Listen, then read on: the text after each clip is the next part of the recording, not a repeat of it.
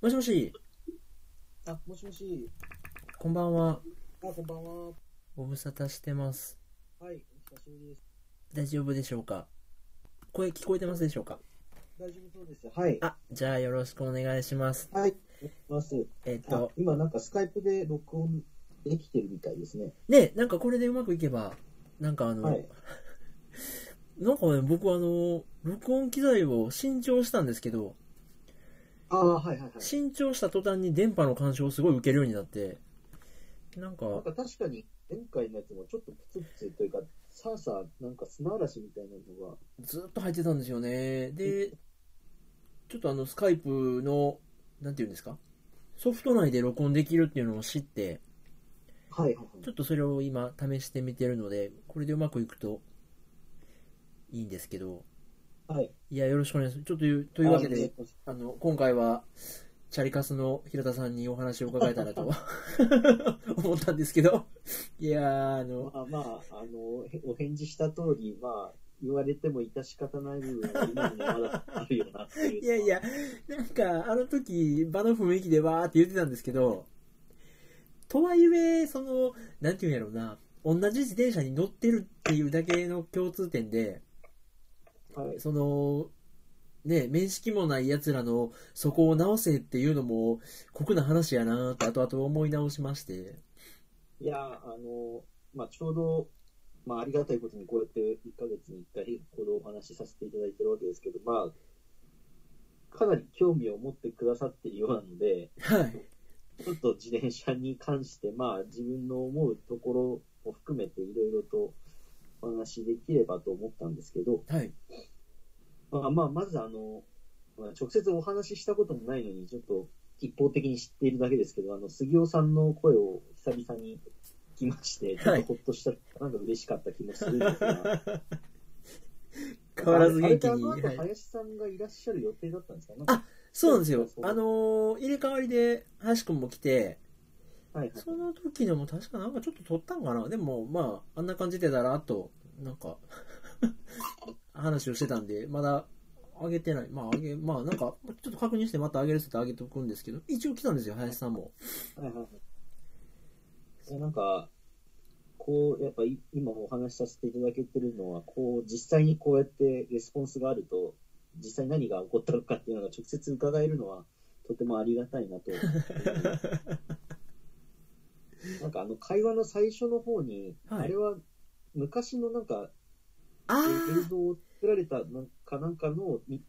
皆さん見てたんですかね。そうなんですよ僕らが23歳えあと何倍だっけなは何倍だっけなあれ20まあ20代前半にはい、はい。なん、か僕映像の方に進みたくて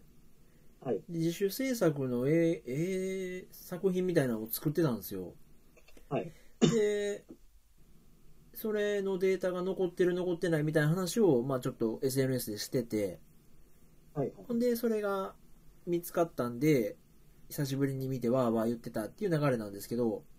はい。そうなんですよねああいうののフォローアップもどっかでしたいなと思ったままほったらかしであの、まだ、ああれは、あの文章はまだ見つかってないですかあの、なんか昔のハードディスクをこう洗い直してるとおっしゃったんで、はいと東京賞味期限でしたっけああそうなんですよあれはなくなったんですよね完璧にあそういう意味で言うとなんか Google がはいはい。数年前になんかそういうサービスやってましたよねこのこのサイトに飛ぶと検索結果が10年前のキャッシュが出てくるみたいなあ、そんなんありましたっけなんか、ううん、それにワンチャンかけてあるかなとか思ってるとこなんですけどねちょっと自分のローカルには保存してなくてまああのねでもなんかなくしてしまったからこそ覚えてるっていうか多あ分ありますね。うん、残ってると多。分ね、読み返しもしないし、まあ、つたないなっていう、その、まずい部分がすごい目につくんでしょうけど、で、なんかその、ちょっと自転車の話の前に、なんかその話、あたりの話をちょっと伺ってて、ふと思ったのは、はい。やっぱオリックスではなくて、やっぱ阪神なんですかね、皆さん、あの辺の方って。ああ、そうですね微。妙なとこかなとは思うんですけど、そうですね。なんか、やっぱり、特に、あの、ササンテレビっていう、まあ、うちの、なんていうんですかね、ローカルのテレビ局があるんですけど、そこがとにかく、あ、そこもやし、もはうい。とにかくこの民放各社、関西ローカルって、とにかく阪神タイガースを押すんですよ。まあ、ガンバの方曰く、まあ、お化けって言ってましたね。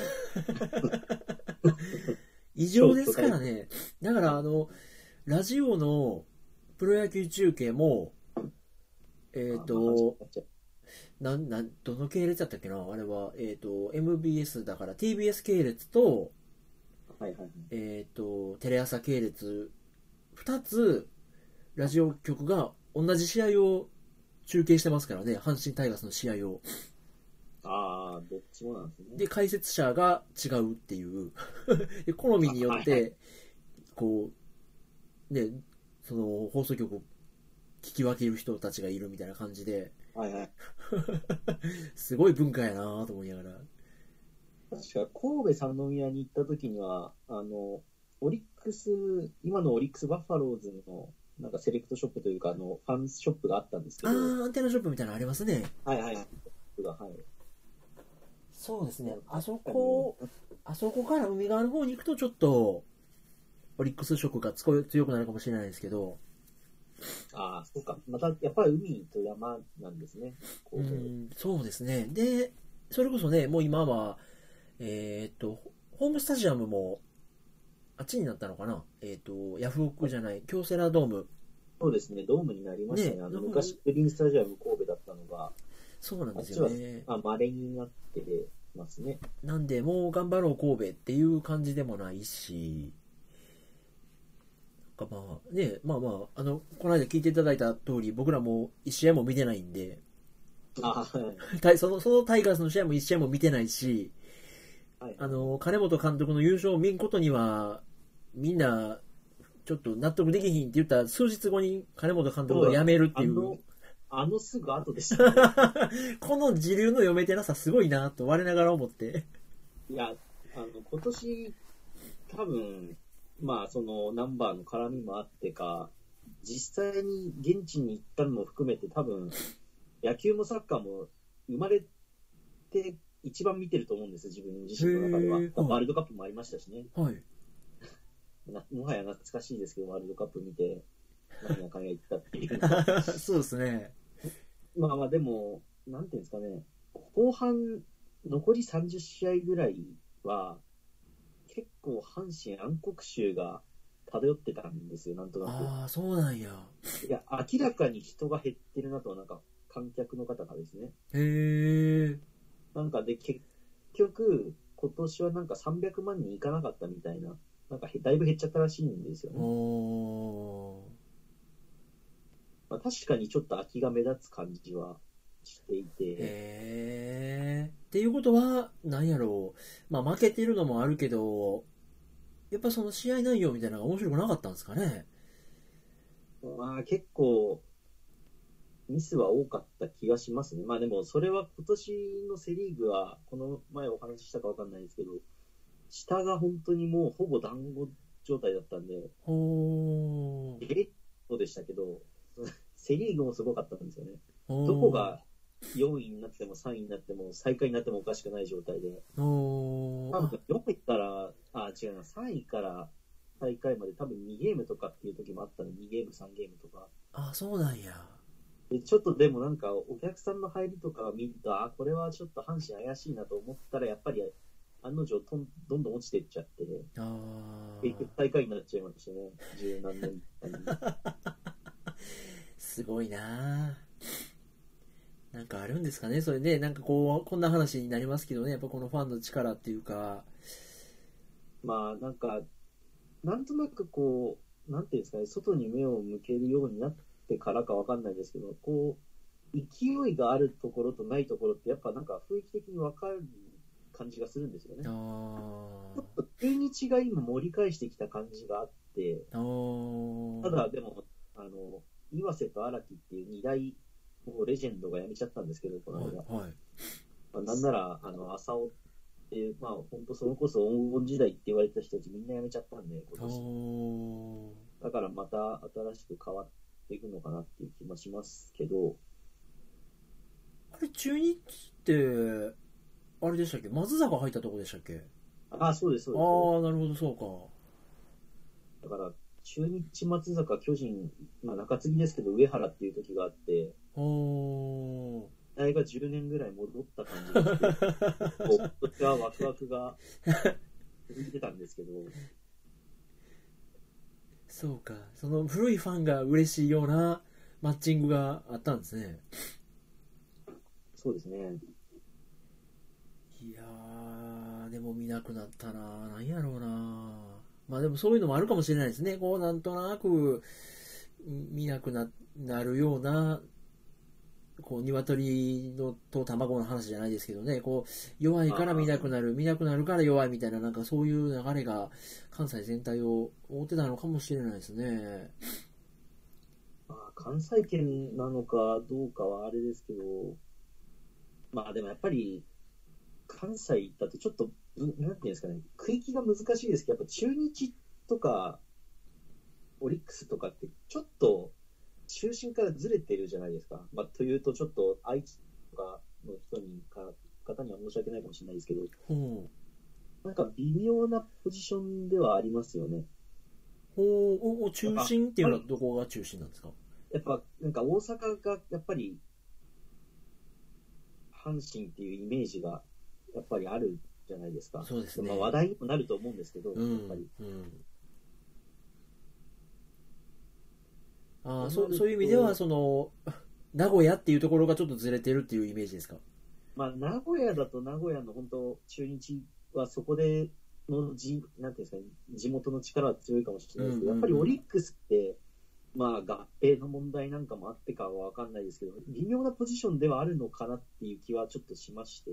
そうですねオリックスはなんか微妙やなまあ、毎年毎年、なんかすごい A クラスとかいい順位に予想されて、B クラスっていうのがもうここ5年、10年ずっとそんな感じなんで、まあ10年は言ってないですからね。まあ本当にそんな感じなんで、多分なんか戦力とかそういうんじゃなくてもう完全に多分その地域の雰囲気とかそういう感じもあると思うんですようね。んなんかなんやろうなちょっと僕もオリックス全然詳しくないんでにわか丸出しで喋るんですけどはいはい。なん、かあのツイッターとか見てるとポンタローソンがスポンサードをしてんのかな、でポンタがこうオリックスが負けた試合の時にはこうはいはいたいまたしたるねたぬきが悲しがってるとか、はいはいはい。なんかファンすごいねも、なんかこう、期待値はあるけど、やっぱり負けるオリックスっていうのを愛し出してる感じもして、あーなんかそんな気もするんですけどね。ね、なんかね、諦めるわけじゃないんやけど、弱いオリックスを好きっていうのも、なんかちょっとこう、なんやろ、ファンの姿勢として可愛いなっていうか、やっぱタイガースは負けたらもう、はぁみたいな、生きてる意味ないみた いな感じで、そうですボコボコに叩かれるのがセオリーなんですけど、もう勝てば官軍。そうなんですよ。なんかね、なんかそういうのとはまだちょっと違う風土でオリックスっていうのもね、なんか、あのー目を向ける心の余裕があれば、面白いチームなんかなとかって思ったりするんですけどね。あと、近鉄っていうのはどうだったんですかね。近鉄はもう、あちょっと強い気がするんですよ、その地元意識というか。そうですね、それこそ僕らの親父世代がもう、なんていうんですか、その野球っていうものが、に、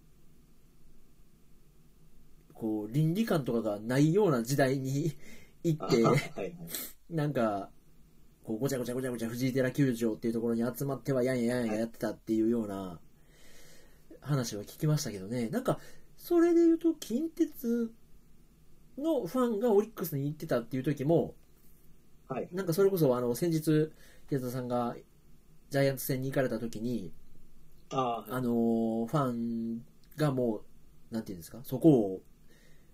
常宿っていうか、もう行くのが当たり前みたいな常連が幅利かせてるみたいな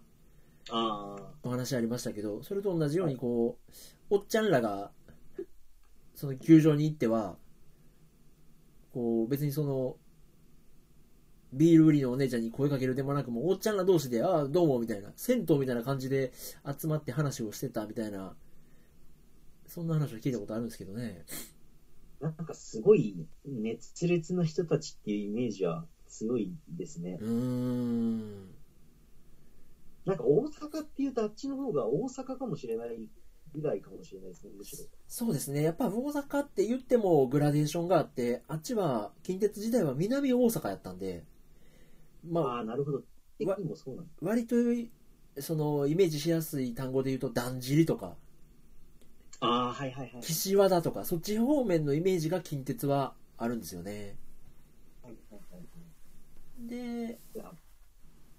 京セラドームとかになるともう大阪の、まあ、海側の言うたら工業地帯みたいな住宅街みたいなところにできた球場なので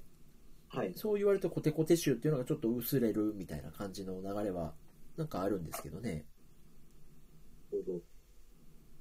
なんか、ちょっとそんなんで気になったんで、ちょっと調べてみたら、なんか、大阪球場でしたっけ昔あったみたいですね。難波とかその辺に。あそうですねありましたありましたはいあれ今見てみると、あれは、すごいなって感じしますね。み写真見ただけでも雰囲気が、ねえすごい感じはするので、見てみたかったなって思いますけど。いやー、それで言うと、その大阪の球場もそうですし、はい。えっ、と、西宮球場っていう、えっ、あとはい、ブレーブス、ブレーブス、南海あ、ブレーブスかあ。阪なん急かいいで、すね阪急、何だっけ、阪急ブレーブス阪急ブレーブスですね。確か。はい。の球場もに、その西宮北口っていうところにはあって、やっぱすごい関西が力持ってた時代だったんですかね、あの時代って、南海とか阪急とか。そうですね、もうその、球団、あ電鉄が球団をガンガン持ってた時代があって、で、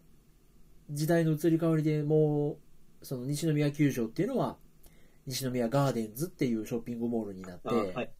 で、ナンバーの球場なんかすごい綺麗な場所は、にそうなんですよ、ナンバーパークスっていうショッピングモールに変わって、もうなんかこう、時代の移り変わりが、 如実に現れてるなーっていうのを見守りながら、ここ数十年経ったんですけどね。はいはいはいでその、えー西宮ガーデンズの上の階の方にはその昔の球場の写真とかあ、残ってるんですねなんかあるんですよでナンバーパークスにもマウンドがここに昔あったんだよみたいなのがパッと埋め込まれててなあのマウンドのプレートが、はいい一応名残みたいなのはあるんですけどねなるほど。まあでもそのおっちゃんたちが詰めかける場所がなくなって女の子たちがわーわー買い物してお茶する場所に変わっていくっていうのはまあなんか日本日本文化やなっていう感じがするんですけどねなんかそれでだから、それこそ居酒屋に、なんていうんですか、集まるというか、それこそ京橋みたいな、豊みたいなところができるようになったんですかね。まあ、もともとあったんでしょうけどう、ーんこういうのもあるんですかね。なんかこう、話せる場っていうんですかね。ねえそういう意味ではこうなんか銭湯みたいな感じでコミュニケーションする場所としても機能してたところがどんどん時代の流れとともに淘汰されていってっていう感じなのかもしれないですね、まあ、だから逆に新しいファンがまた入ってきてっていうのがあるんかもしれないんですけどねそうですね、まあ、だからこそ多分 J リーグが結構盛り上がってるっていうのはちょっと世代も若くなって、まあ、多分親子連れなんかも若い世代に多分なってると思うんで、そうですよねっていうふうに移行してってるのかなともちょっと思いましたね。うーん J リーグが発足したんが僕らが小学校か中学校1年とかそれぐらいやったからはいはい、もうねまあその子供と行くとかねそんなことがあっても全然おかしくないぐらい2世代目とかになってるでしょうしねまあ僕らのもっと上の世代の人らも J リーグ楽しんでた人らもいるでしょうしねあでもまさまさに村上さんのご家族なんか、今もし行こうとするとそういう感じになるんですもんね。そうですね。なんか子供連れて行くかとか、なんかいい経験になるかとかって、ちょっとよぎるでしょうね。確かに時代は確かにそうですね、時代とともにっていうか、まあ、勝手に変わっていっちゃいますもんね。そうなんですよね。どうしたってこうあ抗おうとうーん。だから、どう寄り添うかっていうところを、こう、経営者の方とかすごい考えてるんでしょうね時代っていうこうもう自分ではコントロールできないものにどう寄り添っていくかっていうのでこう芸大生ににもハマるようなシャツを使っ作ってみるとかねうーんいやでもどうなんやろなスポーツなスポーツ今ねなんかいろいろこう今も水泳やってるんでしたっけ水泳やってたり今なえっ、とえ今なんか今なんか女子いやバレーバレーかなんかしてますねあバレーこないで、昨日か、昨日やってました、今もやってるんですかね。とかねなんかやってんなと思うんですけどねあまさに多分スポーツは、まあ本当に直接聞いてる感じだと、まあ結構飽和っちゃ飽和なんですよね。人口減ってる割にスポーツはどんどんこうメジャーになるものが増えていっていて、パイの取り合いみたいなそうですね。でうんだからまさに卓球なんかは T、えー T リーグでしたっけほやうりますけど、でも今までこう実業団リーグとかをまあ見てきてる側からすると、よっぽどいろいろ変えないと難しいとは思うんですけど、うんまあまあでもそれでもやっぱりこう変えようとしてやる人はいるので、まあどうなるのかなと思いながら見てはいますけど、そうかいやまあねそのなんかまあ最近チームスポーツっていうのは全然見れてないんですけどはいはい。この間も少し話したんですけどあのついに僕もあの弱虫ペダルにああ、足を踏み入れましてはいあれはあの自転車乗りとしてはちょっと思うところがあるって平田さん言ってはったんで、はいはいはい。まあ、どうなんかなと思いながら見たんですけどねこの漫画として普通にめっちゃ面白かったですねまあ間口は広いんでしょうね。なんかそれこそ、こう、最初歩道を走ってたのが、実は、車道に出たら、こんなに速く走れるんだぜみたいな、なんかそういう、こう、ステップアップみたみたいなのも結構丁寧に描かれてて、ああの、それこそあれでしたっけ、坂道くんが秋葉原行ってる時になんか、鳴子、鳴子でしたっけあ、そうですね、そうですね。ね。ところとかでしたっけそうです、そうです。で、こう、なんかポイ捨てしたやつを追いかけるみたいな話の時あに、車道に出たら速いみたいな、こう、なんか日本の特有の文化みたいなのも合わせて描かれてて。まあでも、やっぱ、うーんと、そこでね、ロードレーサーに乗り換えたら、いい話ですけど、そこの、まさにそこで段差があるっていうか、そこに文化のジレンマがあるってことを平田さん言ってはって。まあそうですね。やっぱこのママチャリ文化っていうのと、移動手段としてのロードレーサーっていうところに、全然、なんていうんやろう、一般の人の理解は追いついてないですよね。まあ、じゃあちょうどそんな話になったんで、ちょっとそっちの方向に話を進めますとですね、はまあ、確か、今日、何年か前に、これ平成27年5月って書いたんですかね、なんか同行法が変わったんですよね。い。はい。自転車に関してっていう。はい。で、まあ、元来本当は自転車って軽車両扱いなんで、はい。当然、車道走んなきゃいけなかったんですけど、はい。まあでもご存知のように、こうまあ一般車、まあ今後多分ママチャリっていう言葉にちょっとこの中ではししようかなと思うんですけど、まあママチャリがめちゃくちゃ増えたわけじゃないですか。はい。まあそれは、前もお話ししたかもしれないですけど、そもそもこう、日本の交通事情として、まあやっぱり日本を支えてきた、社会的に支えてきたのって、やっぱりトヨタ、日産とか、やっぱ車社会なんですよね。うんうんうん。だから車、車、なんていうんですか、車道、まあ、道そのものがもう車のものの歴史なんですよね、結構日本って。は自動車が、まあ、一番っていうんうんうんうう、んまあ、げまあ、現にそうですよね。物流もトラックだったり、バスだったり、まあ、高速道路がこれだけある国なんであ。、うん。まあ、車道はもう車がまず、まあ、王様じゃないですけど、まあ、一番のものっていうことになって、はい。で、そうすると、結局、その速度差がすごくあるので、で荷物を今度どんどん乗せるようになったわけですよね、自転車が、ママチャリが。前かごがついて、後ろかごがついて。そうですね。なんなら、こう、後ろに子供乗せる椅子みたいなのがそうなんですカ。スタムできるようなやつがありますね。 3人乗りとかにもなってるんで、はいはい。で、そうなると、当然そんなものは、ちゃんとしたバランスで走れるわけがないので、はい。まあみんな歩道に逃げちゃいますよね。あだからそこがまず、その、欧州というか、まあ自転車先進国と言われている国との大きく隔たってしまったところの一つですよね。ーあー。うんもう警察官ですら普通に歩道を走ってたので、まあ今でも走ってる方いますけど、うん。まあもうずっとグレーゾーンだったんですよね。どこ走っていいのかっていうのが、本当は軽車両、車の扱いなのに、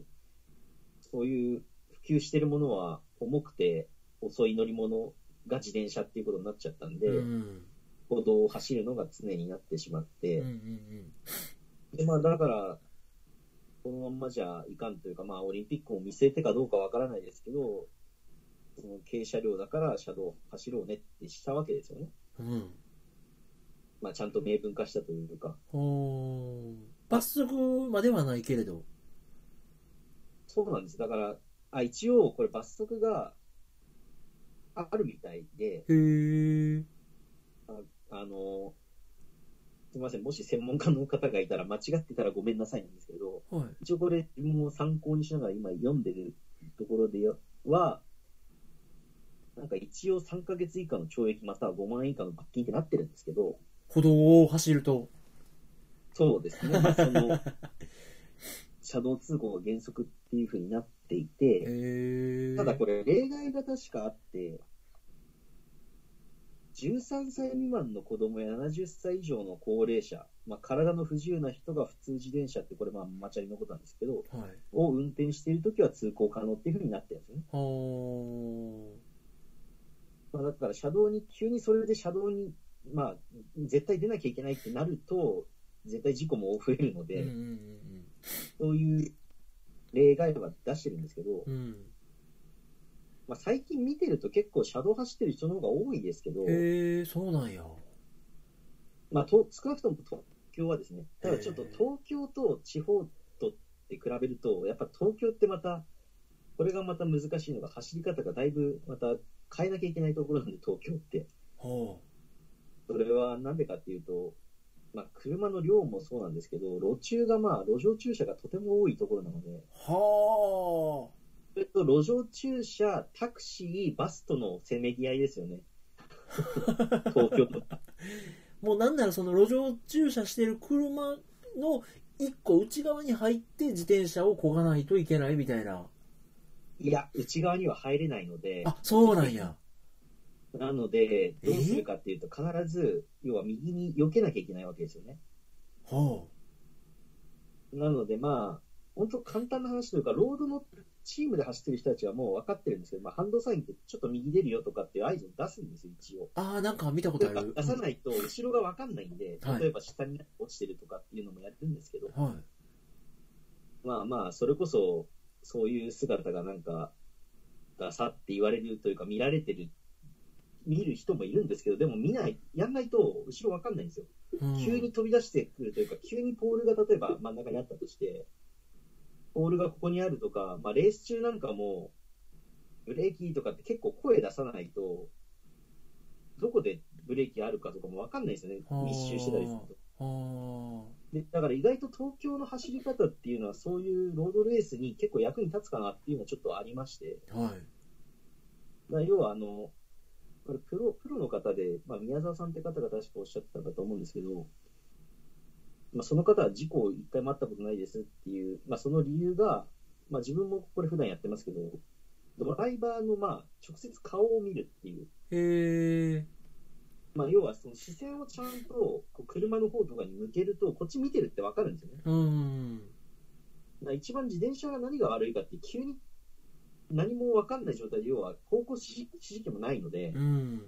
で急にふらつかれたりすると車が迷惑するわけじゃないですかああ。だから必ずそういう路中の車がいたらちょっと右行くよって後ろ一回向いてから合図するとあかあ。無理だと思ったらちょっと待つとか いやでもまあ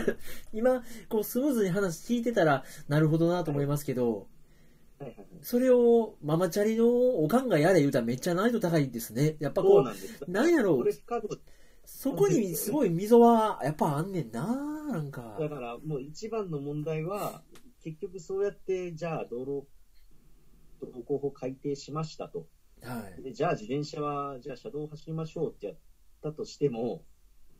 まあ自分なんかはこう、わかっある程度分かってる人間で、まあロードで走っていて、だから幹線道路なんかは速度差がない方が楽なんですよね、絶対。うーん。速度差がある方がかえって、自転車もいつ行けばいいかわからない上に車もどっちなんだよってなるんでう、ん。でだから律儀に結構守ってるおいちゃんとかいるんですけど、そういう一言フラフラしてて危ないっていう。だからそこが問題ですよね。ロードも、まあここは普通自転車って書いてますけど、ロードもママチャリも同じところを走りなさいってやったら、全部多分今の状態でみんながそこ走ったら、間違いなく、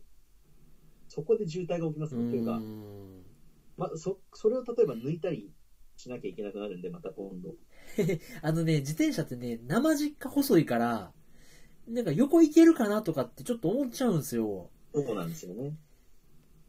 なんか、ああいうのもちょっと、なんやろな、まあ、ドライバーとしても、まだどうしていいかは、まだ分かってないところもあったりして、なんかなあ難しいなあっていうのを、なんかこうね、あの、平田さんと自転車の話をよくするようになって、こう、関心がいくようになって、なんかすごい気になりますね。まあ、本当はまあ、なんていうんですかね、外出る、まあ、ほそれは歩行者の人も含めてですけど、まあ、基本的にその乗るものが変わるだけで、まあ、その立場になったらそ、その場にそぐ立ち位置になるわけじゃないですうんか。車に自動車運転したら自動車の多分立場になるでしょそうなんですし。よ、うん。絶対運転したら自転車の立場になるでしょうし、うん。ただなんか、その チャリカスっていう話もそうですけど、まあ、多分どっちも、どっちの方、なんていうんですかね、主観もよ良くないんだろうなと思うんですけど、多分自転車だけの視点になると、なんか多分自転車に乗ると、急に自分が偉くなった感じになる人も多分中にはいるんですよね。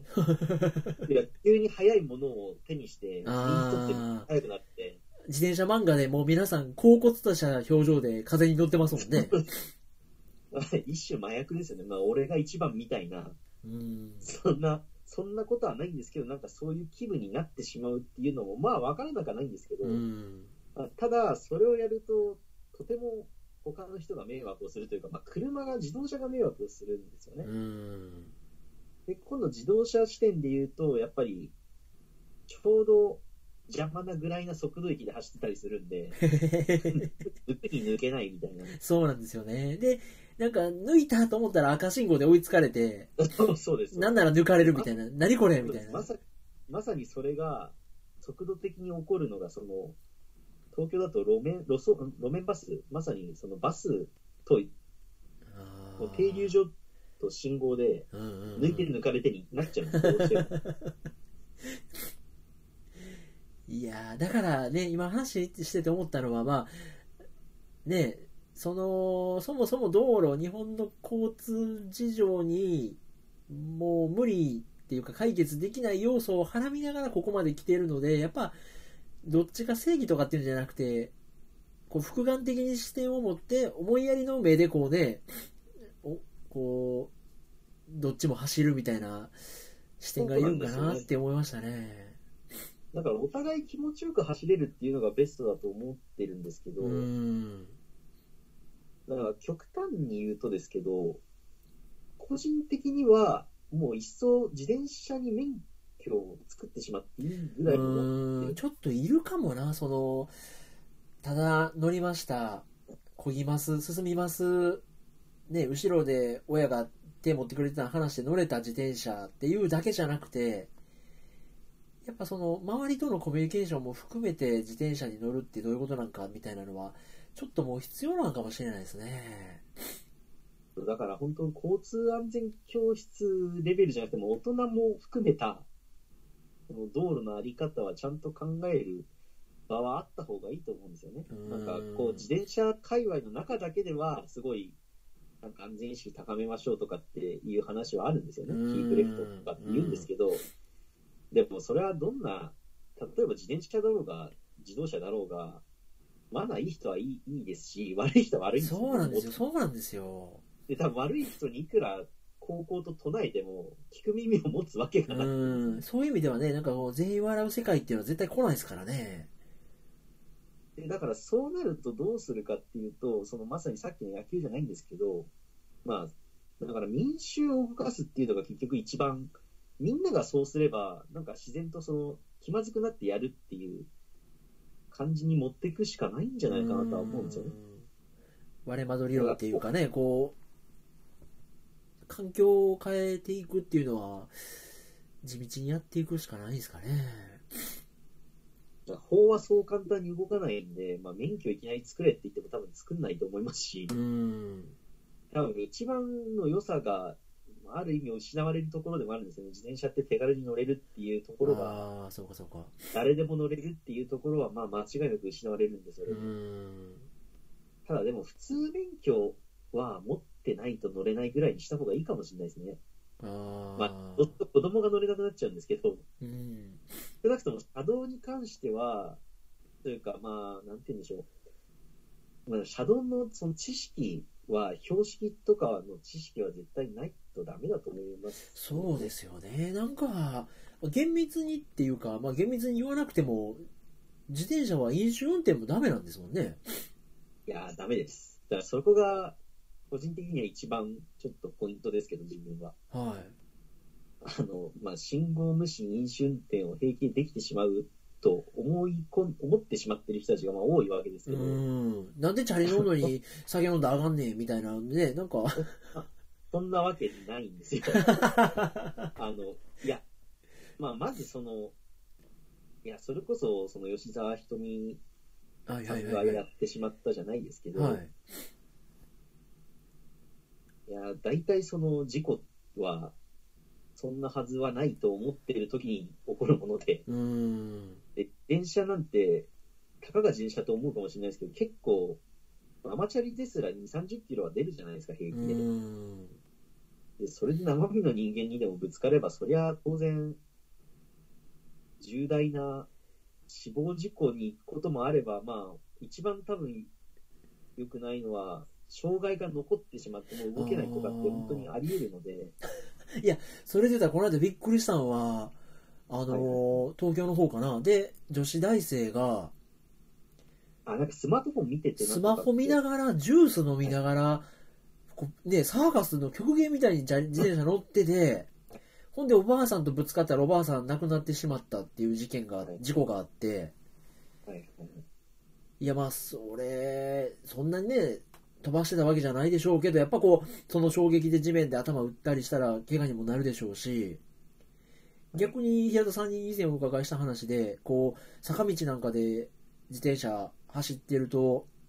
60キロ、70キロ出るっていうじゃないですか。いやー出ますね。逆にまあ乗り慣れてない人でも50キロは絶対出ますね。 そこに、あれですもんね、逆に言うと、原付は30キロって一応時速、速度制限あったりしますけど、矛盾してるんです自よね。転車ないですもんね。はいはい。だから、 めっちゃ速いやつが、シャーって売れてても、それは別に合法とかっていうのもなんかすごいなとか、なんか、自転車って目を向け向けると、すごい不思議な乗り物やなってすごい思うんですよいやねー。なんかもう、グレーゾーンだらけな乗り物と言ってもいいかもしれないですね。あーでも、今度また、それで、例えばじゃあ速度を全部原付に合わせて30キロって決めちゃうと、また難しいのは今度、だから労働の選手とか練習できなくなるんですよ。いや、だって自分も困りますよね。30なんか平気で出ますからね普通。 そうやんな。いやーだから、速度が危ないんじゃなくて、やっぱり認識だと思うんですよね。ああ、そうですね。いや、特に、ほんと最近思うのは、歩行者もそうですけど、なんか、東京が特にそうなのかなと思うのは、なんか知らない生き物かと思ってんのかってぐらい出てくるんですよ、車道に。自転車タがク。シーとか、いや、歩道歩行者の人ですね。え、歩行者がだからタクシー待ちとかというか、タクシを止めたいからって、もう本当は波動あにす波動ごまで出いてなきてる人もいはたりとか、あはあはあはあまあ、平気で渡りますけど、平気で横渡ってきたりとか、まあ、でもだんだん走ってると分かってくんですよ、なんかこの人飛び出してきそうだなと思うと、やっぱなみたいなのがあるんですけど、なんか難しいなんかすごい自転車の魅力も平田さんとお話しして知っていくんですけどはい同時に自転車って乗ったらめっちゃ疲れません神経こあまあういいいらんことにこう張らなあかんというかああ、疲労はでも慣れてくればそんなでもないですけど、まあ、神経は多分結構使ってるんだと思いますね。こういろんなとこにねこうアンテナ張ってその路面状況ねそれ濡れたアスファルトマンホールとかでも気ぃつけなあきませんしそんなんから歩行者が出てこうへんかとか割とむき出しですもんね体もそうですね。だまさにその、弱虫ペダルかなんなんかで書いてあったと思うんですけど、だからそその競技としても結構、魅力でもあり、危険でもあるのが、多分死に一番近いスポーツなんじゃないかって気はするんですよ。どんどんどんどんそのあ体力的にも自分を削っていって、うんうんうんまあ、精神的にも追い込んでいってー、そうですよねで、ロードなんかそれでやって、まあ、最高峰のツールなんかは、本当に200キロ先のゴールに、それで一番に飛び込んだ一人だけが、まあ、勝者というか、まあ、チームの勝利なんですけど、うんうんうんまあ、でも、この与えられるのはその一人だけで、他はもう意味がないぐらいに言わ れ、で、でなんなら、その総合優勝者って、21日間、本当3000、4000キロとか多分走って、3000、4000キロ走って、1位と2位のさ、数秒とか、あー結構ザラですか ?10 秒とか。いやーそこだでからそれは、そのスポーツ的にも、その、ドーピングがずっとはびこるっていうのはそこなんですよね。あもう要は、やんないと勝てないっていうヨーロッパの中ではそういうものになってるんで。散々もうだ、いたちごっこなんです。ずーっとそれをやり続けていて、ーへえ逆にじゃあそのなんていうんですか取り締まりが厳しくなったら記録としては落ちる年とかもあるんですかいやなんか去年の方が早かったなみんなみたいないや、だから、その、それこそ、ルシアの夏ぐらいの時じゃないですかね、あの、ランス・アームストロングっていう7連覇したアメリカ人がいたんですけども、本当世界的な選手がいましたけど、はい結局だから、ドーピングやってましたっていう告白をして、全部その記録がなくなったりとか、はそれこそ、えー名前が出てこないですけど、あの、昔だから、あんまりにもその、あ、フェスティナ事件っていうのがあったんです。あはいなんかあんまりにもその取り締まりが厳しすぎて、その、ドーピングに対する。はい選手が、確か選手が、あの、もうボイコットして、レースが途中で止まるっていう、ほやってらんないっつって、う止まったりだからそう最近だからもうそのメディアとのやり取りもですけど、なんかだから風邪薬すら飲めないみたいなそういうああそうかそうこかとそうすからあるんで、なんかオリンピックとかでもありましたねこう飲んでた薬がたまたまなんかそういう成分入っててドーピングって言われたとかだからもちろん多分チームドクターとかはそういうの見てなきゃいけないんでしょうけど、ちゃんと。うーんだからもうそういうなんか、あのうっかりしてましたじゃ済まされない時代になっちゃってるんですよね。ああやってたらもう、ほら、やっぱりやってたみたいになるんで。 ねいやそれはなんていうんやろそううもちろんはいあれだけヘビーなしスポーツを50歳、60歳になってもで、ね、トップ選手としてやり続けることは不可能なんで、それこそ、平田さんおっしゃるようなセカンドライフとか、まあ、選手生命を終えた後の人生も含めると、絶対ドーピングとかってない方がいいんでしょうけど、はいはいはい。ねえなんかもうそのいたちごっこって諦めたくなりますねそのなんかもうもうじゃあそれもバキバキにやって誰が最強なんか決めたらええやんみたいななんかこう バーあンっいてやちゃぶ台をひっくり返したくなる気持ちもちょっとあるんですよねもう無理やってみたいな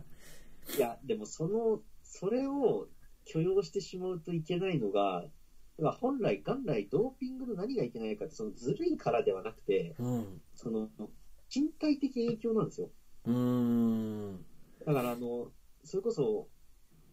まあ、専門家の人の方が絶対詳しいですけど、まあ、昔、その、自転車であったのは、例えば、エポっていう、その、赤血球、なんか、血中酸素を高めるああ、っていうのがあって、で、要はそれを体内に取り込むと、まあ、動いてる時はいいんですよ。その、普通より酸素を多く取り込めるんで。はい。ただ、なんか血血液ドロドロになって止まっちゃうんで、はあ。ですら、その寝ないで自転車こいでるみたいなわけわかんないことをしてる時代があって、はあ。えだからその血液ドーピングって自分の血液を一回冷蔵庫か冷凍庫から入れてそれをまた戻すとか、うん。だから要はもう体にとてもいいなんてことをして、まあ言えないものをしてたわけですよね。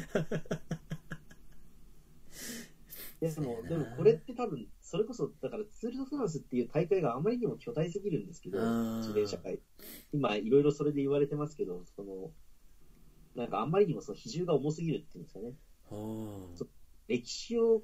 見ると、凄まじくてですね、それこそ最初の頃なんかは、あの、ほんと旧日本軍じゃないですけども、男たるもの誰の手も借りるべからず状態で、はい。だから、なんか例えばパンクしましたとかも全部自分でやれと。おー、そういうクルーがいなくて。だからもうその、それこそアスファルトなんかなかったんで、時代として。ほう全部砂利道で。はで今考えると、とんでもないですよ、やってること。あはあのだって変速機すらないんですから。あそうか。ギアがないし、パンクしたら自分の手でやんなきゃいけなくて、だからチューブを2本、肩からずっとつけてるんですよ、体に。はで、だから誰かの道具すら借りるなみたいな。あ。へえ。で、それであの山をピレネーとかを越えろって言って、だからもう今なんかと比べ物にならないぐらい時間がたってすごいかかっていて、はあはあはあはあ。キーと最下位が2日ぐらい違うみたいな時代があったんですよね。へえ。だからもう本当、トライアスロンどころじゃない、もうなんか生きるか死ぬかの競技というか、あー。確かその最初の、なんていうんですか、主催がレキップって、まあ、フランスの新聞だったんで、それで黄色いジャージになったんだと思うんですけど、確か。レキップって新聞が黄色かったと思うんで、確か。へえ。そういう歴史があるんですけど、はい。だからまあ、元来、結構だから向こうのヨーロッパの人たちってもう、その辛い、苦しい、しんどいが美しいみたいなのあ見てー。があるんで あ、そうなんや。耐えるなんかがあるんや。風ベ土ルギーとか特にそうですよね。へえ。いいので、えすごい石畳があるんですけど、なんか農村とか。はい。石畳っていうと、なんか、名前優しく聞こえますけど、もう本当ブロックがゴツゴツしてるんですよ、今あまあ毎年、そのパリルーベっていうのが一番有名なんですけど、すごいですよ、一回ちょっと、まあ YouTube でも多分あると思うんで、なんか映像見ていただくと、凄まじいですよ、あれ。 なんか、ハンドル折れたりしてますからね。ハンドル折れるは、サドル吹っ飛ぶは、ー。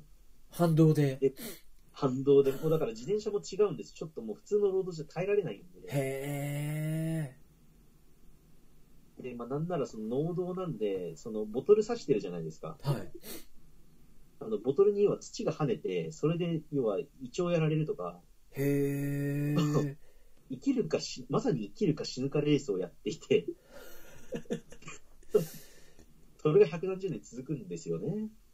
ああ、そうか。まあ、で、で、地域的にフランドルっていう、まあ、ツールでフランドルっていうレースもあるんですけど、フランドル地方とか、そのベルギーとフランスとか、その辺りの人たちとか、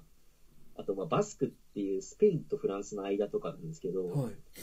この辺の人たちって、もうだから京都どころじゃない自国意識みたいのが凄まじいんですよ。なんか、 あのもう誰これ構わず自分たちの国の旗を持って応援していて、あ。あまあちょっと見るだけでもやっぱりあれは上がるものがありますよ見てると、あんだけ声援受けりゃそりゃ、そりゃ熱くなるような走ってることと思いますよね。あ。なるほどな。もうだから、でやってますもんね。はい。まあそれこそオリンピックとかでこう、日の丸背負ってっていうのがありますけど、そういうのの、ギリギリもう追い込まれたえん精神状態の先に、もうそれこそ血液入れ替えるようなドーピングとかがあるっていうのも、まあ分からんでもないっていうか、それだけのものを背負ってるっていう歴史とか人々の思いとかっていうのがあるんですね。まあ、もちろんドーピングはやらんやってはいけないものなのは間違いないですけど、うーん。そのなんか勝ち、ただ勝つっていうだけじゃうない。ーんもはや。 で、それももうなんか一個人のこう、なんていうんやろ、承認欲求とかそういうものを超えた、ものすごいそうでねプレッシャーというか、そういうものの先に、そういう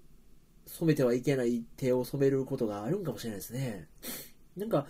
それで思うと、そこまでスケールの高みにある話とはまた別で、はいはい。別でって言うとあれですけど、平田さんがその、大晦日に箱根に行かれるっていうのがあはい言ったはずじゃないです。か。で、まあ最初の頃はもう体力がなくて断念したとかっていう話もされてて、はいはい。なんていうんやろう、そういう、えっ、と、達成感の先にある自己変容みたいなんて自転車であるんですかそのまあ、なんていうんやろう、ランナーズハイっていうか、ラライダーズハイっていうんですかまあ、そうですと間違いなくあるでしょうね。ああ。あ、まあ、で、ちょっとその前に、一個だけ、その、ドーピングに関して言っておくと、まあ、間違いなく、その、ドーピングをしたから優勝できたかって、それは、イコールではないと思うんですよ。絶対もう、努力が絶対ある、あまあ、努力プラス素養があってのこうんとでう、んそれで、そんだけその肉体的にも精神的にも強い人が使うっていうことが、まあ、より問題だとは思うんですうよね。ーんで、あ、すいません。で、ちょっとその、まあその、なんていうんですかね、高揚感というか、その、達成感みたいな話をするとですね、はいまあもちろんその、まあ自分はその同級生と一緒に休み休みで桜島まで行ったっていうのは、もちろんそれも、ななんか途方もない話だったかもしれないですけど、なんだかんだでも休みの時にちょいちょい行けばできるんだねっていう、なんかちょっとそれは誰でも結構できるよっていうのを提案したいっていう気持ちもあったんですよね。あー逆にこう東京から桜島まで行った俺どうやじゃなくていやこんなこともやり方にさえしっかりすれば自転車に乗ればできるんだよっていうまあそうですね、言いたかったのは一個あって、おで、まあ、その、単純にす、なんていうんですかね、疲労的にすごい競技というか、まあ、ブルベっていう競技があるんですけど、はいなんかその、まあ、ロングライドの競技で、と200キロ、400キロ、200、300、400、600でしたかね、確か。ほの、その制限時間内に走り切るっていうのがありまして、うへえ多分だから2、3年前にすごい、なんか同人誌でロングライダースっていうのが出始めて、だからそこから結構、まあアニメにもなりましたけど、ロングライドがすごく好きな人たちというか、熱狂した人たちが、まあ今でもいるんですけど、スピそれはスピードを競うんじゃなくて全体のペース配分でそうですね。こう時間をまあはいほうほうほうほうほ CP って言って、そのチェックポイントをそれぞれ、その時間内にこう、走り切れるかっていう、うほうほう競技ほうですけどほうほうで、それの、えっ、と、200キロが13.5時間で、300が20時間で、400が27時間で、600が40時間って決まってるんですよね。はいでもやってる人に聞くと、400が一番しんどいと。はあなぜかっていうと、寝るにいられないからと。あそれ連続でやるんですかで、だから寝る時間も自分で決めなきゃいけないんですよ。はあなるほどなるほどその間で、まあ、トイレ休憩なりご飯食べるなり寝るなり全部そこも含めてのライ決ドめなんてやではす。あはあはあはあだから当然でも、その、自己責任っていうのはもちろんあった上でなんですけど、うんだから中には本当400、400はいいんですかねわかんないですけど、本当でも、400とか寝ないで走るとかわけわかんない人いますからね。はあアホやな あで、そういう人は、だからそういう人が結構ブログとかを書いてるんですけど、は二度とやるかって言って、そうするとまたやりたくなってるらしいんですよね。ああ、もう、あれやな、フルマラソンと一緒やな。あーで、その、その、200、300、400、600っていうのを1年で走り切ると、そのスーパーランドナーっていう称号があるんだけど、 知らんけど。で、そう、それを認定を受けると、パリブレストパリって4年に1回、そのフランスでやる大会に出られるんですよ。ほ ー。でパリブレストパリっていうのが1400キロでしたっけ何でした あ違うえ1100ですね。1200を決まった時間で走り切るっていうのがあって、バクッと東京、大阪往復ですね。まあ、プラスアルファぐらいですかね。あ、でも、そんぐらいですね。多分、そうですね。で、でも、パリブレストパリって、それこそ、あの、お菓子でパリブレストってお菓子があありるんでますね、すシュよークリームみたいな。はい。ザクこザクのの元がこれです。へー。へだからそれぐらい、やっぱ、文化的には根付いてるんですよね。ー、すごいすごい。面白い。だから、それに出るために、その、スーパーランドを取る人たちもいて、はあ、じゃあ、逆にその、それを認定する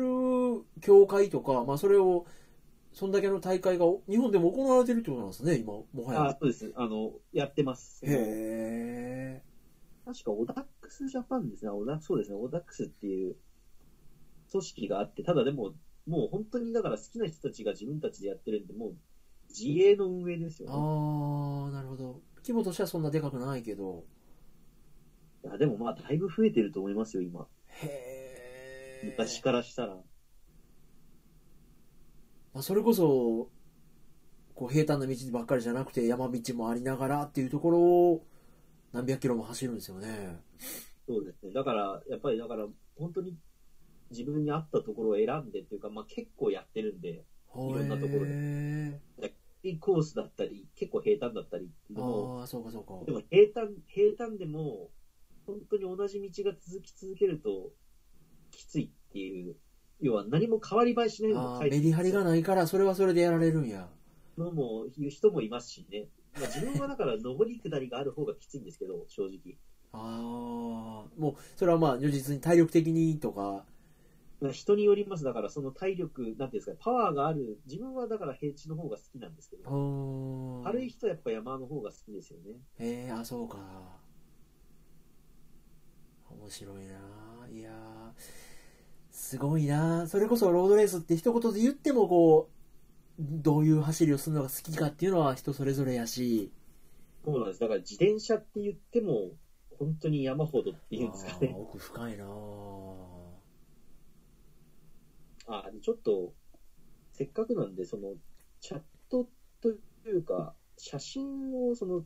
あの自転車の種類みたいな話をされてたじゃないですか。ああ、そうですね。なんか、えっと、なんだっけ、マウンテンやったっけなんかね。でちょっとそれのご説明を、まあ、聞いてる方には、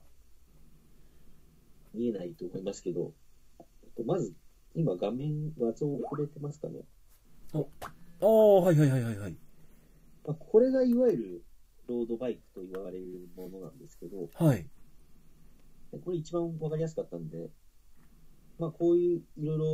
多分部位の名前が書いてあるんですけど、はい。まあでも基本的にまあ専用の工具が必要な部分もあるんですけど、基本的にでも六角レンチと、あとなんかちょっとしたものがあると、ほぼほぼ全てばらせるんで、へえ。でもアマチュアとの大きい違いっていうのはそこですよね。だから、そのばらせるっていうのはすなわちその修理もしやすいんですけど、あー逆に言うと盗まれやすいっていうのも確かですね。あ、そうなんや。あ、だからみんなあれなんや。部屋の中に持っていくんや。あそう、まさにそうですね。ああ、だ、あの、ぶっといワイヤーロックみたいなんで、電信柱とかにつけてても、はいはい。つけてない部分はパッと外したら持っていかれるみたいなことがあるんですね。お帰ってきたらタイヤしか残ってなかったみたいな。なんかその実験で、そのニューヨークなんかではもう本当に1ヶ月か2ヶ月で全部なくなったみたいな実験ありましたけど、へえ。まあそうじゃなくても、前輪なんかすぐ外れますからね、クイックって言っても、片手で外れるぐらいなんで、まあ、それこそね、パンクした時とかにね、さっと交換できないと困りますもんね。まあ、それこそ多分アンダーシアの夏でも、なんかそういうシーンが確かあったなと思うんですけど、うん。なんか基本前輪はもうすぐ外せるように、まあ、後輪も慣れればすぐ外れるんですけど、そういう作りになってますね。はでちょっと今、あの、種類の違いのために、これ今、何個か送らせていただいてまあすけ。ロどー、ドレーサー、トラックレーサー、あ、競輪とかのやつはトラックレーサーになるんですか、これ。まあ、ピストとも言われはあ、はますけあはど、あだかはあはあはあはあら一時期これが、ブレーキついてないやつやあ。のなかったってはいはいいうはいはい。まあ、だから車道を走るためには、ブレーキをちゃんと前後つけなきゃいけないんですけど、それをしてなかったという、あーでツーリングバイク、トライアスロンバイク、あーでダウンヒル。はあこのはあはあ間そうですね、杉尾さんが言われてるのは、その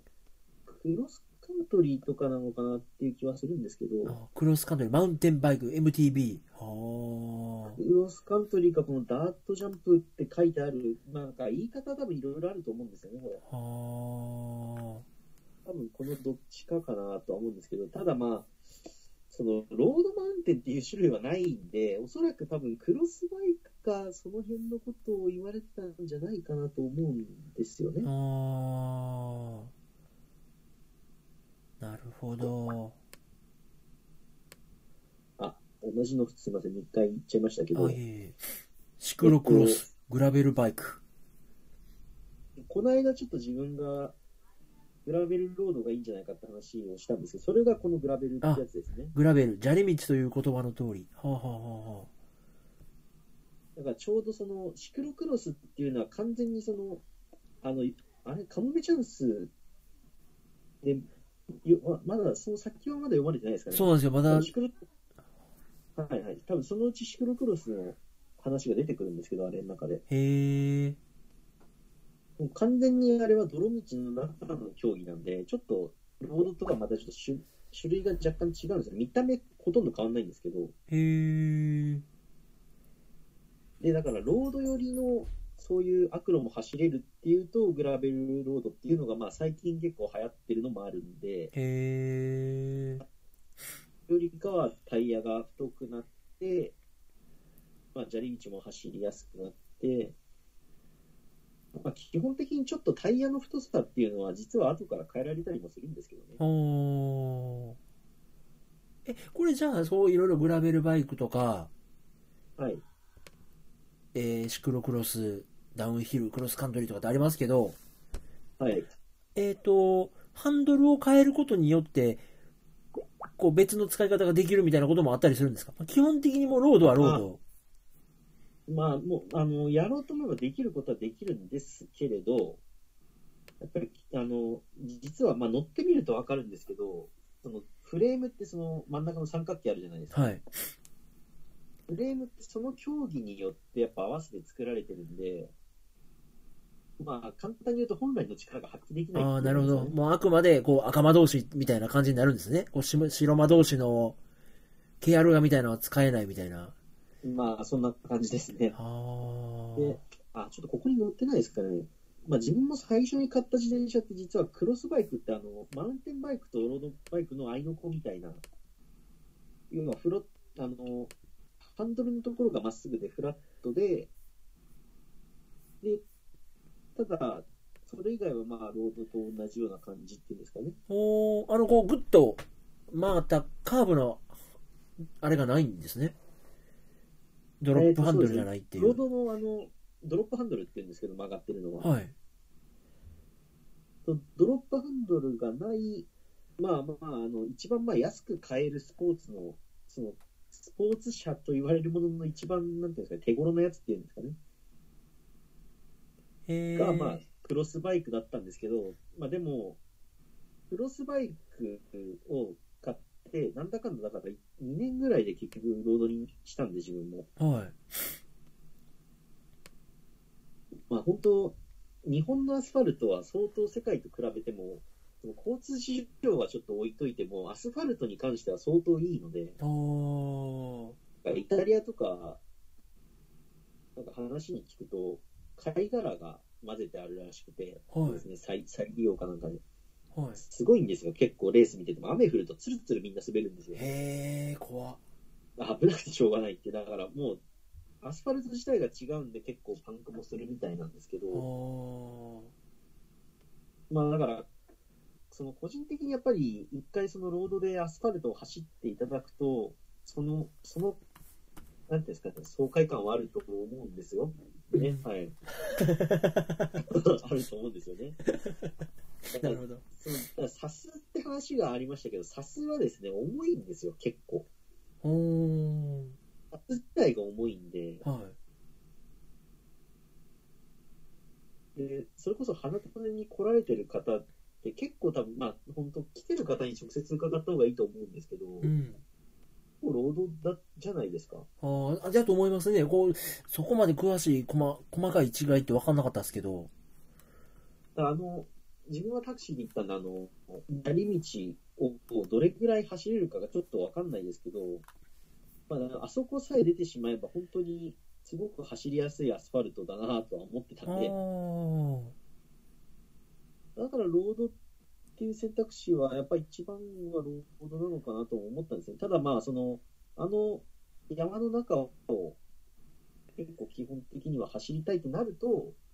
まあグラベルロードに行ってもいいかなぐらいな気持ちはしたんですけど、うん。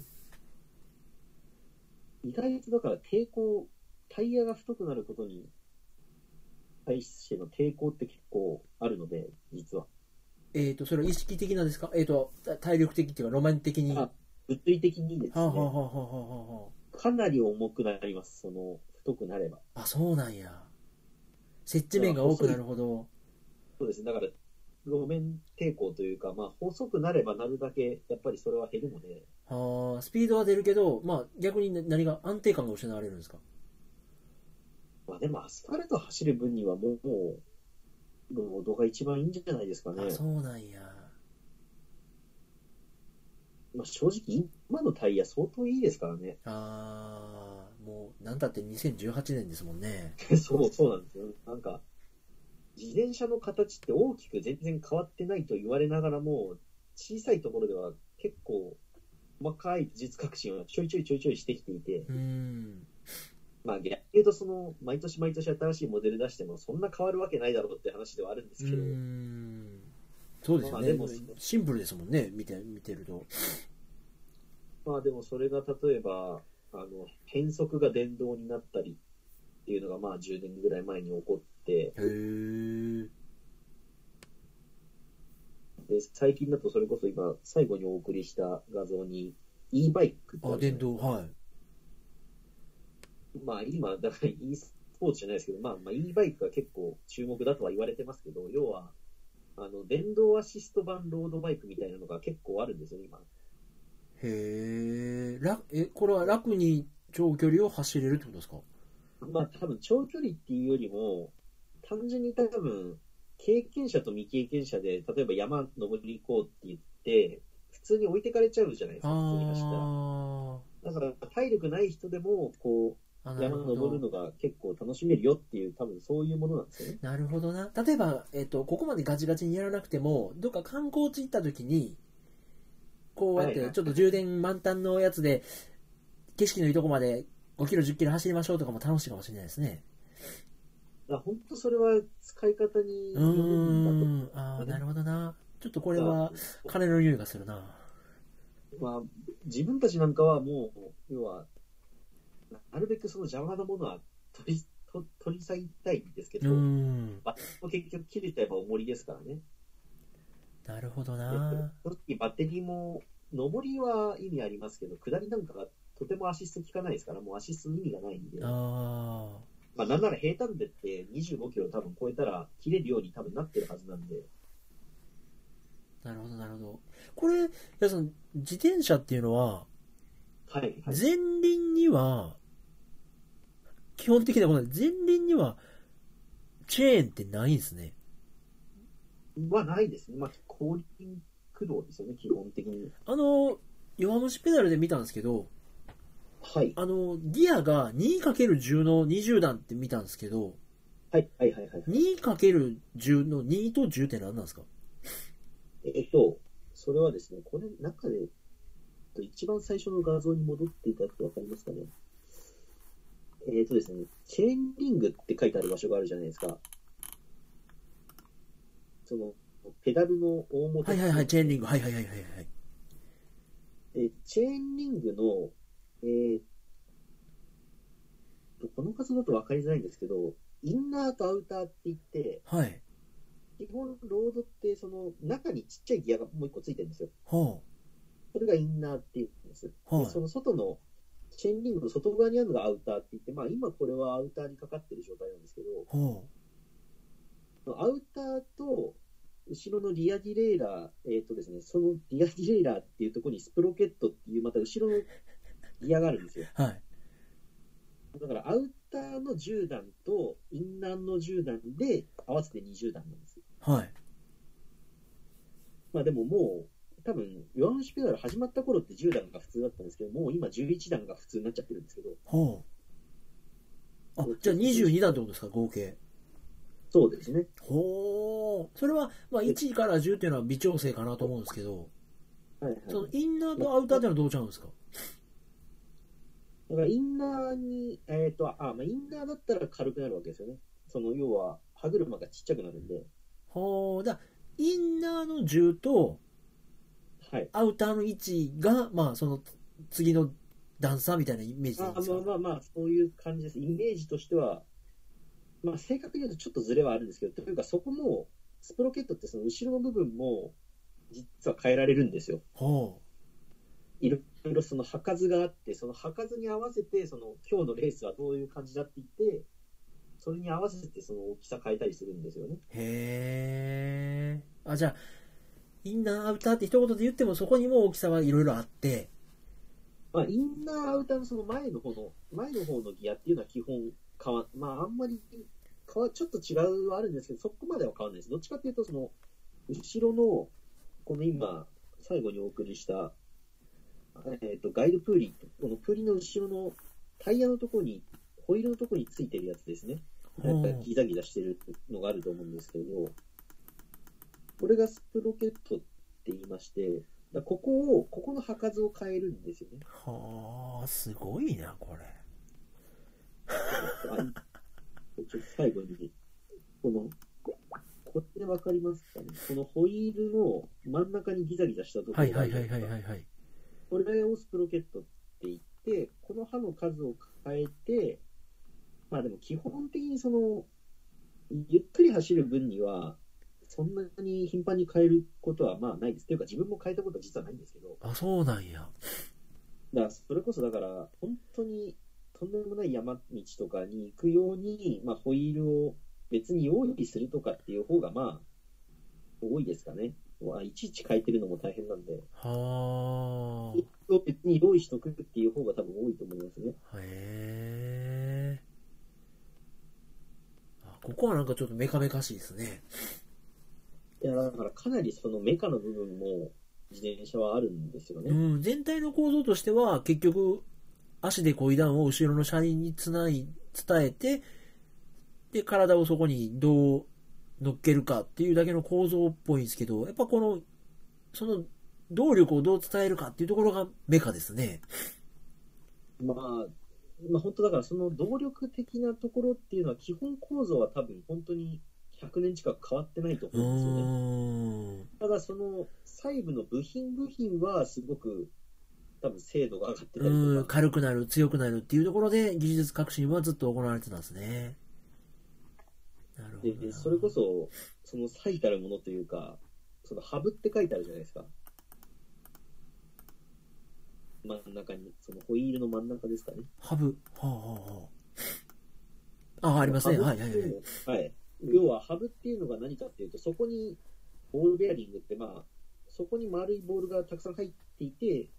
それのおかげでくるくる回るわけですよね、ホイールって。はあベアリングなんやはい。で、えっ、と、まあ、これは自転車の、まあ、おなじみなんですけど、数年前に、まあ、ご基礎っていう近藤製作所って、まあ、そのエンジンの中のそういうベアリングとかを作ってる会社が、はいまあ我々が作りましたっていう、そのハブなんですけど、あの、すごくてですね、それが。えっと、フラッグシップで、その、ハブってのとこだけですよ。はそれで65万っていうのを出したんですよ。い。へで、ところが、このハブがとんでもないハブな ー。はあの、29年保証という、あ。へえ。まあ言うたら一生もんですね。すごいな。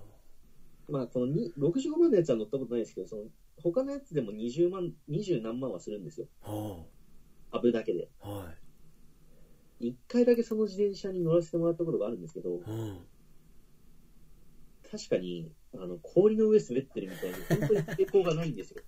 お驚くほどないんです、抵抗が。へえ。すごいな。そのご基礎っていうのはそれですごい有名になったんですけど、はただこのハブがめちゃくちゃ重くてですね、あ。あ、それ自体が重たいんや。重たいんですよ。 ただ、その、そのご基礎の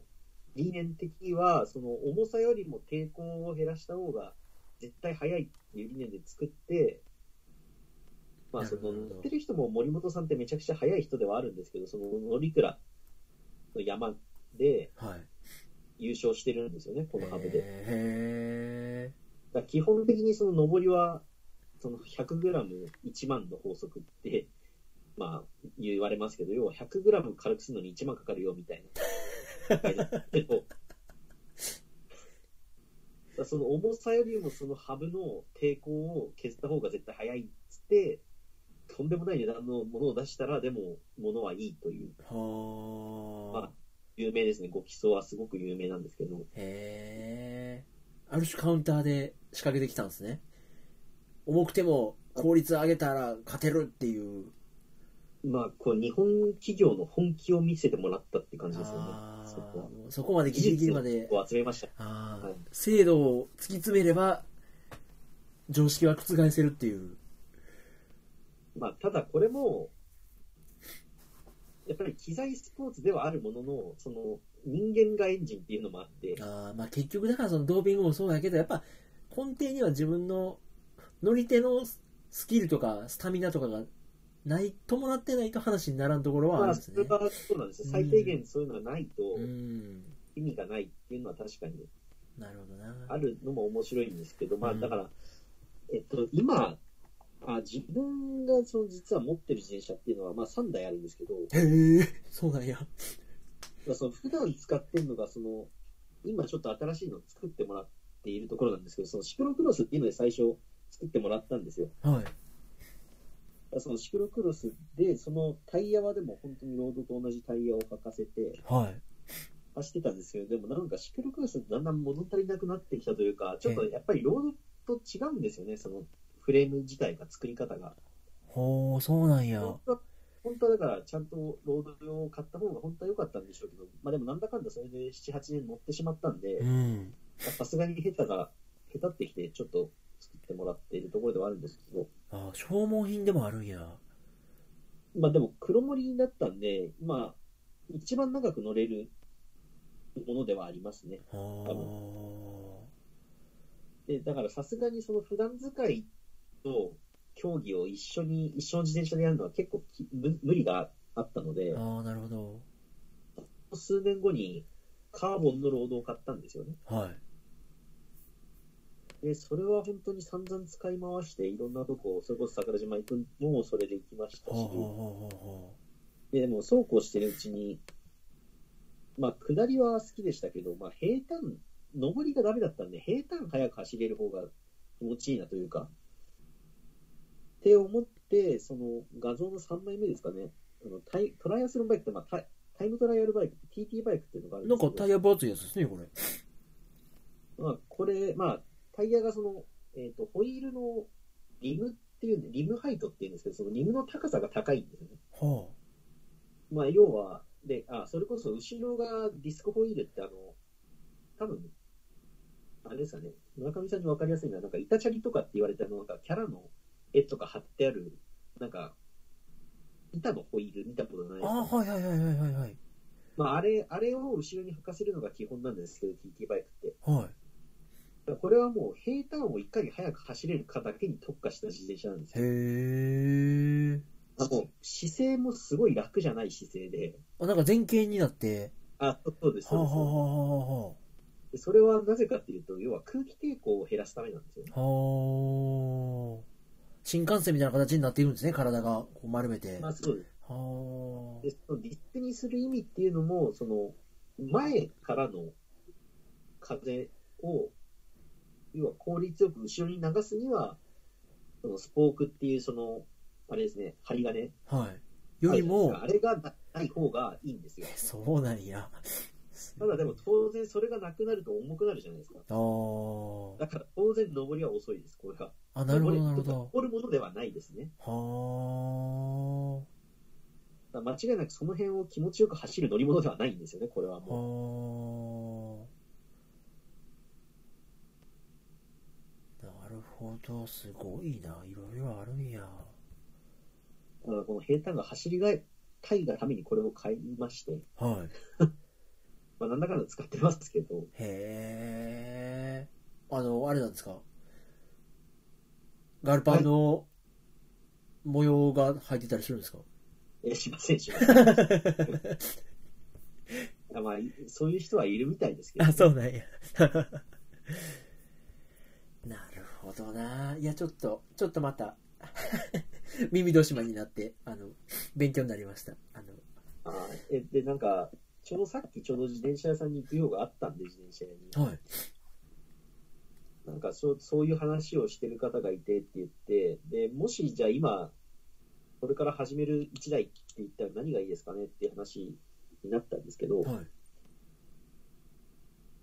あ、ちょっとそのじゃあ画像を出した方がいいですかね。なんか、カラミータっていうブランドのはい。 ゆえプラスっていうのがいいよっていうのをさっきまあ伺ってきました。でまあ、黒森の自転車なんですけど、へへえ、黒森ってなんか、あれじゃないですか。高いけど軽いみたいな。軽いけど高い。あ、これカーボン。あ、そうなんですね。黒森はまだ、まあ、クロムモリブレンですよね。あの、まあ、鉄フレームなんですけど、まあ、しなるんですよね、結構う。ーん。なんで、こう、長い距離走るとか、結構ゆっくり走るのには、こうそんなには振動がないというか、まあ、吸収してくれると言われてるんで、へえ。今ちょっと画像があったので、こんなやつなんですけど、あ、かっこいい。ただこれかっそのこええな。まあ、色だったりとか、その、よく言うのは、その、これ丸パイプって、まあ、要は丸くて細いパイプなんで、はい。そういうクラ、これまあクラシックな感じの自転車って結構こういうのが多いんですけど、これめっちゃおしゃれやな。あ、響きま したね。あ意外とその、今の自転車って結構その、まあ、今日のカーボンでできてる自転車なんかはもう本当に、いかに風を、要は、空気抵抗を減らすかなんで、はいどんどんそのエアロ形状っていう風に、さっきのだから TT バイクみたいな形のが増えてはきてるんですよね。はただ一方でやっぱり、その自転車ってどんどんな使い方もできるんでい。、はい。でなんかこれはすごく、さっき話を伺ってみると、あの、そう、ホイールがそもそも結構、まあ、結構いいのが入ってると。はい。で、ね、ホイールって実は、その完成車って最初に買ったやつの初心者モデルなんかは、今、最近ちょっと変わったかもしれないですけど、そのシマノの R500 っていう鉄下駄、通称鉄下駄って言われてるものが基本入っていて、はバカみたいに重たいんですよね。い。おー。それで良さをだいぶダメにしてるっていうか、まあ、苦行のために白鵬いるみたいな言われ方をするんで、あ、そうなんや。最初のやつは。最初の、まあ、R500 が有名ですけど、そういう意味では。まあ、でもこれはもう、その完成車自体で、そういうホイールもちゃんとしてると。はい。まあ、独自に作ってるらしいんですけど、はいだ。からもう、で、さらに言うと、ペダルもついてるんですよね。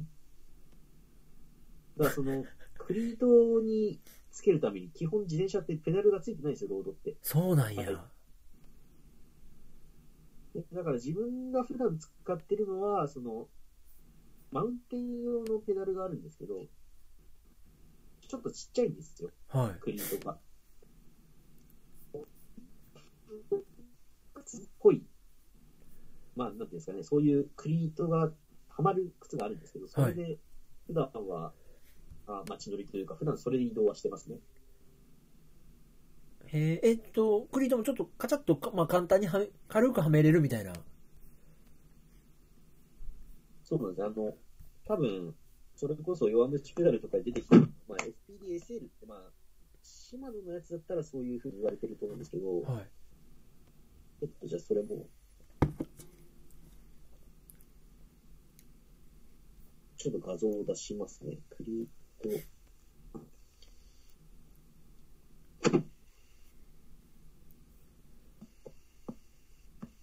多分、えでもこのカラミータってのはすごいな。なんか、もっと、なんていうんですか、いろいろ競技、ね、弱虫ペダルとか、競技向けの漫画とかを見てきたんで、スポーティーなイメージありましたけど、これめっちゃカジュアルですね。街乗りっていうか、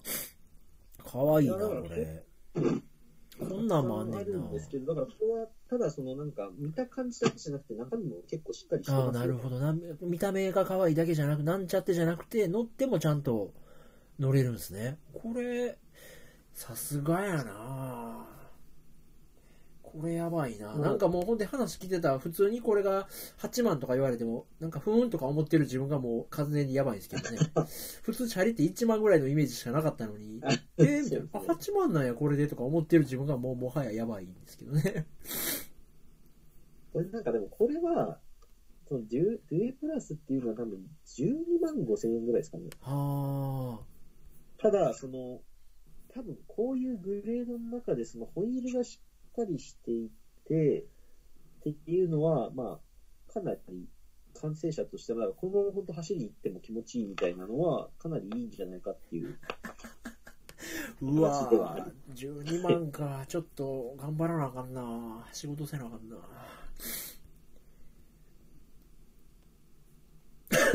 な るほまあどまあまな。あ。いやまあでーもあとはもう、あれですね。あの、